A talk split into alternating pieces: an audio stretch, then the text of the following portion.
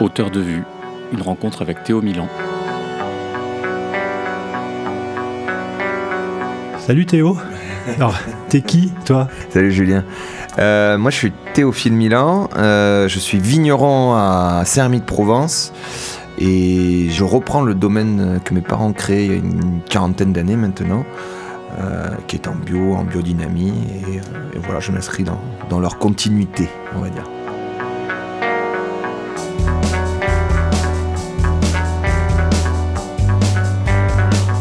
Donc, t'as quel âge? T'es un peu plus jeune que moi, on va dire? Gentiment. c'est quoi ton, ton parcours depuis, depuis tes études et qu'est-ce qui fait que tu avais envie de reprendre le domaine Est-ce que c'était quelque chose de naturel, d'inné ou euh, de forcé, familialement euh, moi j'ai 33 ans et en fait à la base, même mes parents, c'était pas, pas leur vocation première. On est une famille de notaires, euh, mon arrière-grand-père, mon grand-père, mes oncles, et, puis simplement de, juristes. Mon père étant le quatrième frère sur, cinq, il ne se voyait pas travailler dans le boulot principal de la famille avec ses frères ou son père, parce que c'est une fratrie ça se bagarre tout le temps.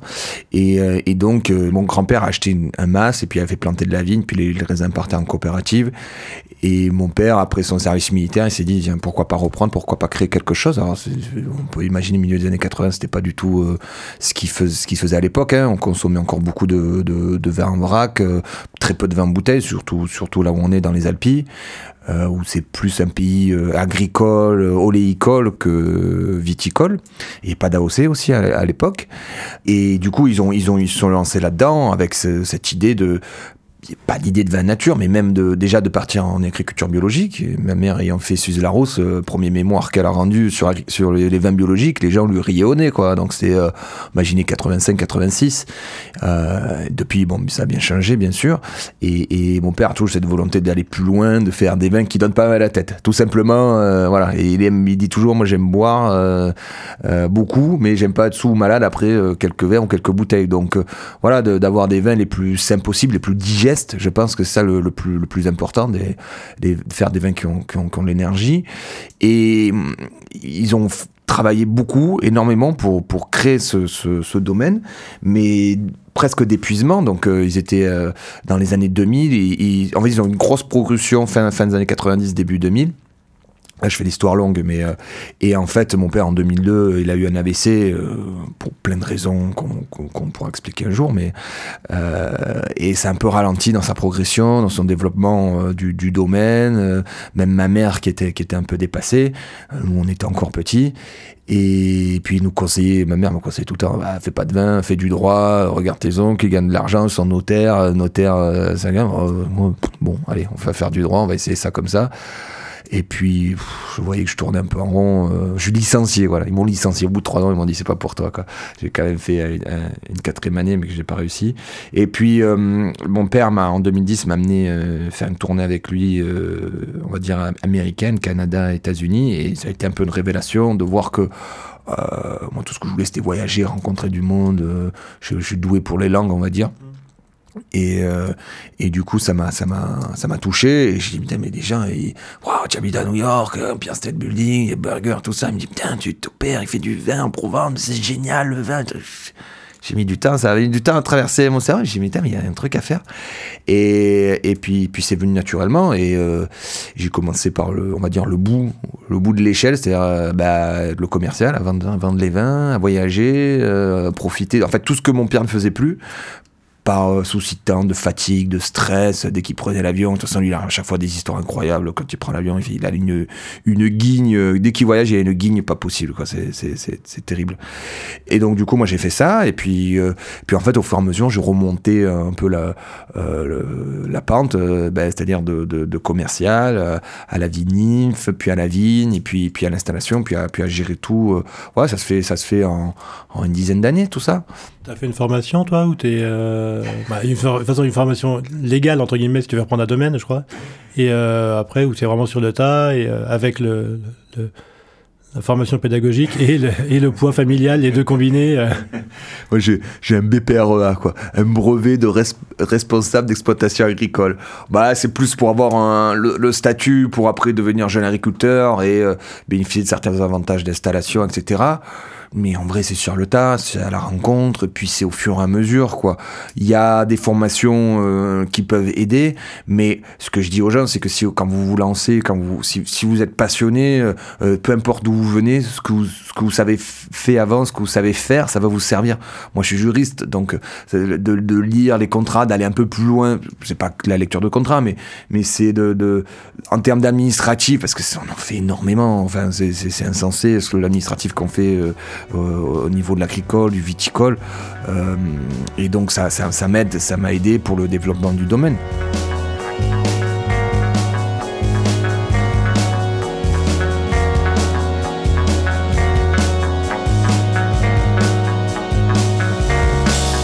La compta, l'administratif, ça, a un goût de- ça a un goût de terroir ou pas ça? Comment on reste connecté au terroir? T'es quoi? T'es viti, t'es vini, t'es vitivini, t'es commercial? Bah, Le multitâche qu'on demande à tout le monde, mais déjà tu préfères quoi dans les trois? Moi je, euh, moi, je préfère la vinif. Je pense que je suis plus doué en cas parce que j'ai un bon, euh, un bon sens de, du goût, de la vinif. Du, je fonctionne beaucoup au feeling, au ressenti, aux idées, parce que je, je, je goûte, je bois énormément de vins dans l'année, beaucoup de, enfin, énormément de vins différents. Moi, je goûte mes vins. Je bois pas forcément mes vins parce que j'aime bien goûter d'autres choses, euh, mais ça m'aide aussi à comprendre ce que ce que je fais. Euh, la vigne, c'est super important, euh, mais j'ai pas le temps. Quand je vais dans les vignes, euh, j'ai toujours le téléphone qui sonne, j'ai toujours un truc, on me demande tout le temps. Enfin, euh, et en fait, quand, j'y suis, je ralentis plus, euh, plus les gens qui sont avec moi qu'autre chose. Et donc, je, je délègue, mais je, je suis aussi le, le, pas le moteur, mais le, conducteur du, du, bus et dire, ben, bah, telle direction, telle direction, et puis, et puis après, on, après c'est de concert avec, euh, avec l'équipe, euh, euh, même pour les assemblages, même pour les idées. Mais bon, comme je suis en première ligne au commerce, il faut que je sois là pour expliquer aussi les, les choses, pourquoi on a fait ci, pourquoi on a fait ça. Et, et derrière, l'équipe, elle suit. On fait un peu de tout, mais on peut pas tout faire. Voilà, parce que c'est un métier qui est super riche, qui est très complexe. Par exemple, j'ai des projets de plantation, de, de renouvellement du, du vignoble, donc je choisis de concert avec l'équipe, puis je vais chercher les investissements, et puis enfin, je fais des choses qu'eux ne font pas, et eux font des choses que moi je ne fais pas. Mais c'est ça aussi, être une équipe, hein. il n'y a pas que des attaquants, des défenseurs, euh, un coach, c'est la somme de ces choses-là qui fait que qu'on arrive à avancer et qu'on progresse. Quoi. Donc c'est quoi l'équipe euh, Milan en ce moment? C'est On arrive au domaine, euh, on voit qui et on voit quoi? Non, on est, euh, nous, on est, au- on est situé au pied des Alpilles, euh, un, peu à la sortie de Saint-Rémy, direction, direction Cavaillon, donc versant nord des Alpilles, qui est, euh, qui est plus frais que le côté sud. Mon père a toujours dit, euh, là où on est, c'est super pour les blancs, l'autre côté, c'est meilleur pour les rouges, parce que c'est en termes de maturité, on, a, on a ce vent du nord, le Mistral, qui souffle moins, paradoxalement, moins de notre côté, côté nord, que du côté sud. Voilà, il, il- il passe au-dessus et derrière ça souffle énormément, donc ça sèche. Donc euh, en fait, le, sur le côté sud des Alpes, ils, ont, ils feront des meilleurs rouges entre guillemets que, que chez nous, et ça se vérifie parce qu'on a euh, qualitativement, on a des blancs qui sont bâtis pour la durée, pour l'évolution, euh, notamment le grand blanc, voilà, qui est nos cuvées les plus les plus connues, les plus reconnues. Donc on arrive, on a ce chemin de terre qui mène à la, maison familiale que j'occupe aujourd'hui, et derrière on a le bâtiment de la cave qui est ce qu'il est, mais qui est utile. Je, dis ça parce que j'ai j'ai plein de projets de rénovation, etc.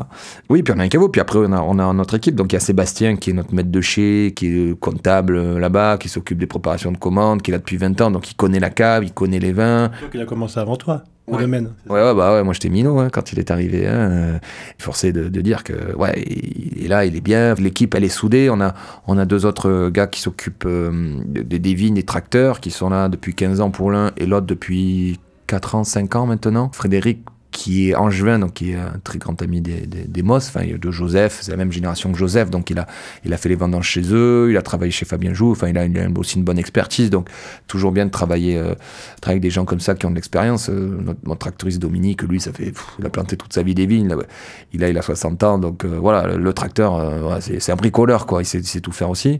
Et puis maintenant, il y a aussi euh, ma femme, Nathalie, qui est américaine, qui est une ancienne sommelière euh, new-yorkaise, et euh, ouais, qui, qui, qui, qui me supplée dans le, dans le commerce. Puis cette année qui était en cave avec Seb, à s'occuper des vinifs, euh, euh, qui commence à faire un petit peu ses propres vins, ses propres expériences, quoi. Puis après quelques employés euh, supplémentaires. Donc euh, une bonne équipe euh, qui continue plus ou moins de s'agrandir en fonction, en fonction des vignes qu'on plante et du travail qu'il y a à faire. Puis il y a quand même encore un peu mon père, hein, je jette pas la poubelle non plus, hein, mais, mais bon, il est là de temps en temps, et voilà. Mais après, lui occupé, d'autres choses. Et puis la dernière personne, bah, c'est ma mère qui maintenant reprend un peu plus d'importance dans, la, dans, la, boîte, dans la transition, et qui s'occupe des papiers, de l'administratif, comme, comme ce qu'elle a pu faire avant. Ouais, il faut un peu de tout, voilà. Ça, crie beaucoup, ça discute beaucoup, mais ça avance quand même.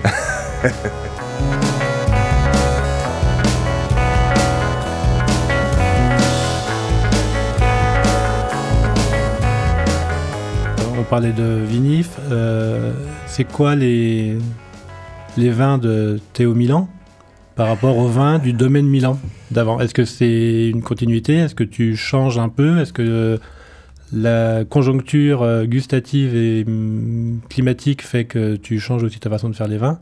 Ou est-ce qu'on reste sur la trame euh, maison, on va dire? Il y a des vins qui continuent sur la trame. Il y a des vins euh, dont on ne change pas. Après, moi, au fur et à mesure, j'apporte des petites touches. Alors, on parle de la conjoncture climatique. si on veut revenir un peu en arrière, 2020-2021, c'est des années où on a eu du gel, on a gelé à 50%. Donc c'est vrai que quand on a moins de raisins, bon, on a moins de choix, on peut moins s'amuser. C'est comme une palette de peintre. Hein. Euh, si on a que trois couleurs, bon, ben, on va faire avec trois couleurs. Si on en a 10, c'est déjà un peu mieux. Après, je suis aussi au commerce, donc je sais les cuvées qui fonctionnent, qui fonctionnent un peu moins par exemple en 2022, bah, on avait du raisin, donc là j'ai fait une quinzaine de, cuvées différentes, quoi. Par rapport à 2020 où il y en avait, on va dire qu'une dizaine, et encore, ça fait beaucoup de choix. Et puis c'est pas les mêmes vins en fonction des marchés, en fonction des gens, en fonction des, du commerce, parce que présenter 15 vins différents, bah, c'est déjà trop. Donc il y, a certains classiques qui restent parce que bah, ce sont des parcelles spécifiques.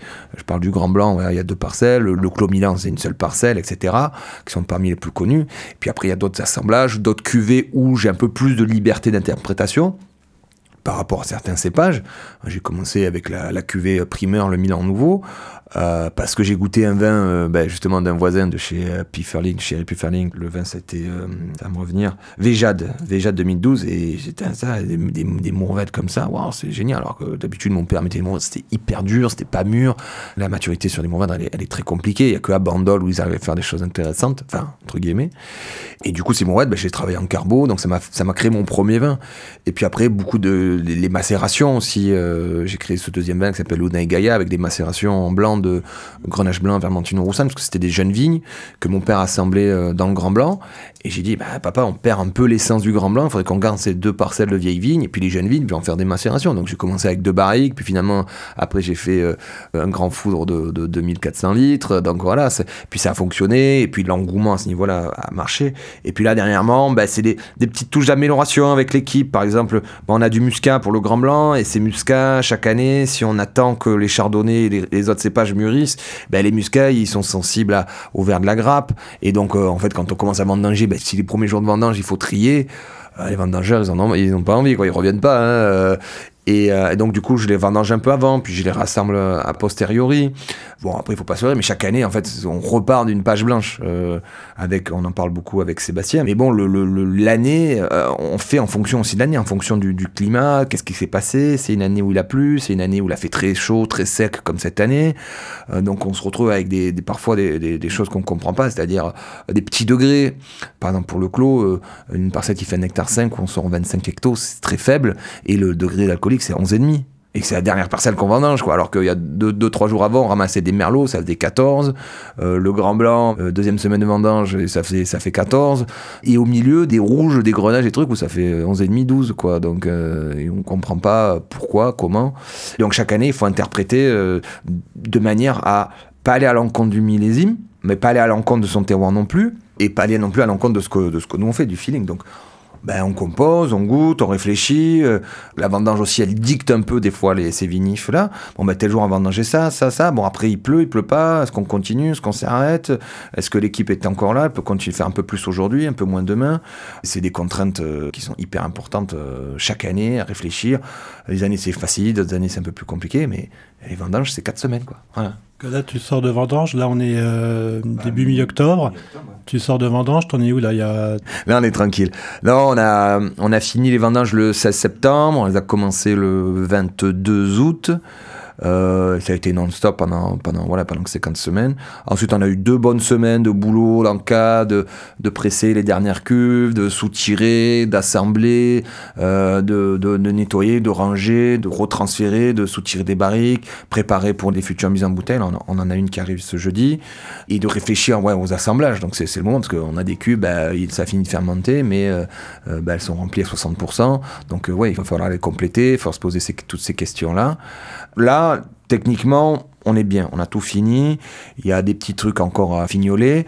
Il y a des mises en bouteille qui aussi vont permettre de libérer des cuves pour pouvoir fignoler ces petites choses-là, on est plus tranquille. Ça, on entame un peu la, la saison bah, des dégustations, des salons, des tournées. Euh, là, à la fin du mois, on a déjà deux trois déplacements, deux trois voyages, euh, euh, parce que bah, le Covid a un peu mis un frein à tout ça, et que là, bah, 2022, c'est plus simple entre guillemets. Donc, on va pouvoir aller voir nos, nos, nos, importateurs, nos agents, les, renouer un peu avec le, tout ce monde-là qu'on n'avait pas revu. Voilà, le ministère, l'équipe des ministères, ça faisait bien 2-3 ans que je ne les ai pas recroisés, ou j'ai croisé brièvement à, Angers, mais là, on se recroise à Lyon, ils sont contents de nous voir, on est content de les voir. Euh, la clientèle a un peu changé aussi, entre guillemets, parce qu'il y a plein de gens qui étaient surpris euh, par les vins qu'on fait. Je dis, bah ouais, mais c'est normal, c'est l'évolution, là. Domaine Milan 2.0.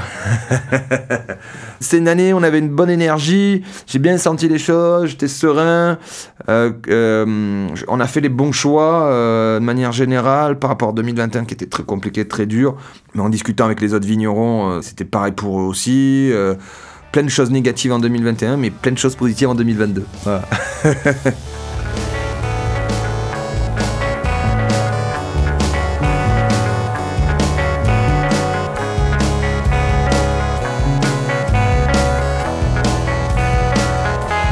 Bon, le temps viticole, c'est aussi du temps long. Domaine euh, Théophile Milan dans 15 ans, c'est quoi en cépage en... Est-ce qu'on reste sur de la vigne? Est-ce qu'on fait d'autres choses à côté ou pas? Est-ce que c'est Parce que dans votre coin, il y a moyen peut-être de faire d'autres cultures, je sais pas. Il y a beaucoup de vignerons qui réfléchissent à ça aussi, de se dire on diversifie un peu au cas où. Est-ce que c'est des choses auxquelles on réfléchit ou pour l'instant c'est pas encore d'actualité ou? C'est difficile de faire d'autres cultures. Euh, je pense que quand on est bon dans une chose, on est bon dans une chose. On ne pourra pas tout bouleverser. Il euh, y a beaucoup d'huile d'olive, de l'oléicole dans notre région, mais euh, c'est notre boulot. Là, on a, a, j'ai pu récupérer, enfin, on m'a mis à disposition 10 hectares de vignes qui sont pas dans un bon état, qu'il faut arracher, qu'il faut replanter. Euh, L'année prochaine, on a 2 hectares de blanc à planter, donc c'est quand même une certaine somme d'investissement. Puis, puis les coûts ont augmenté. Hein. Par rapport à 2020, on avait planté 5 hectares. Le prix, on va dire, des piquets, des fils de fer, tout ça, il a plus que doublé. Donc euh, voilà, il faut, il faut réfléchir à ça. Dans 15 ans, ben, euh, moi, je vais construire, euh, enfin, on, va, on va rénover des, le bâtiment, mise à, mise à jour les outils de fonctionnement. J'ai planté donc déjà 5 hectares euh, en 2020, donc qui commence à produire. Donc cette année, c'était cool parce que ça, ça a rajouté. Et après, c'est des investissements immobiliers. Euh, on a peut-être la possibilité de transformer la maison familiale. Enfin, il faut voir ces investissements, mais en, à faire un peu d'hôtellerie, restauration, parce que ça, ça, fait partie du tout du domaine. Hein. Quand on arrive, on voit cette première bâtisse là. Donc c'est plus sur ça que je suis en train de travailler sur, sur ces choses-là, faire des diversifications de culture. J'y pense pas, j'y pense pas, très honnêtement.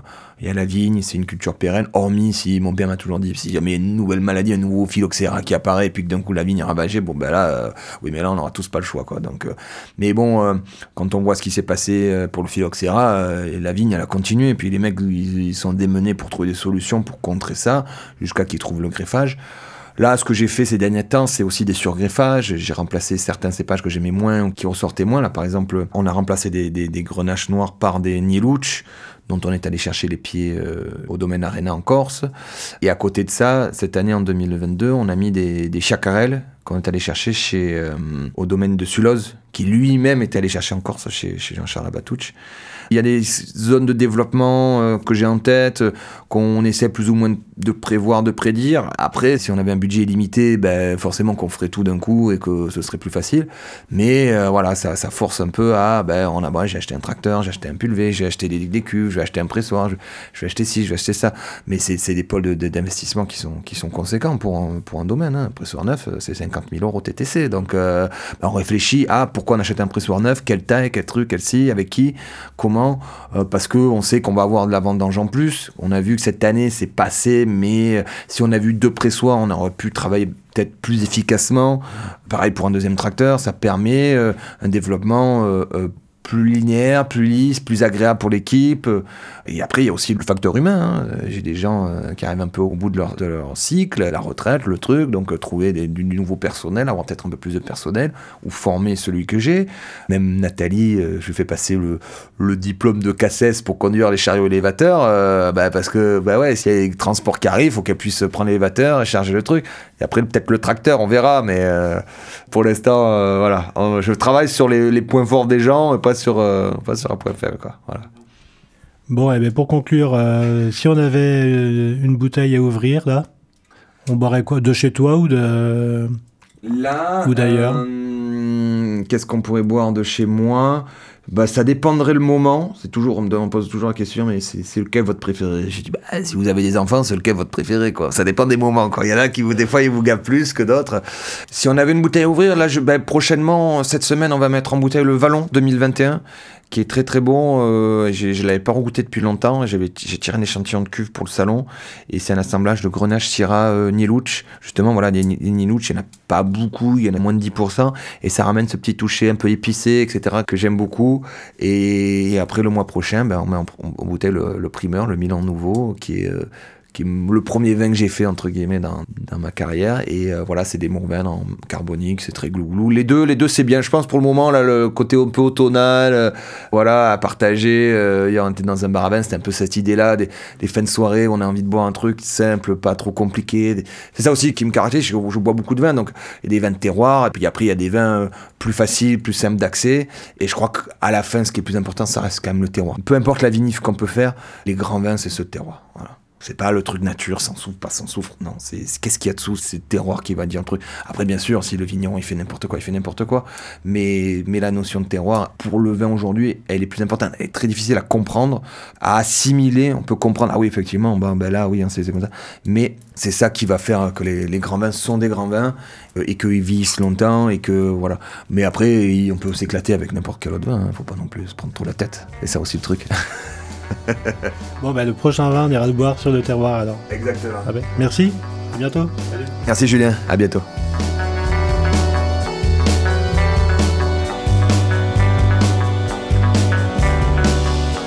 Auteur de vue, une rencontre avec Théo Milan était un podcast Radio Vino. Interview Julien Gangan, montage Laurent Le Costumaire.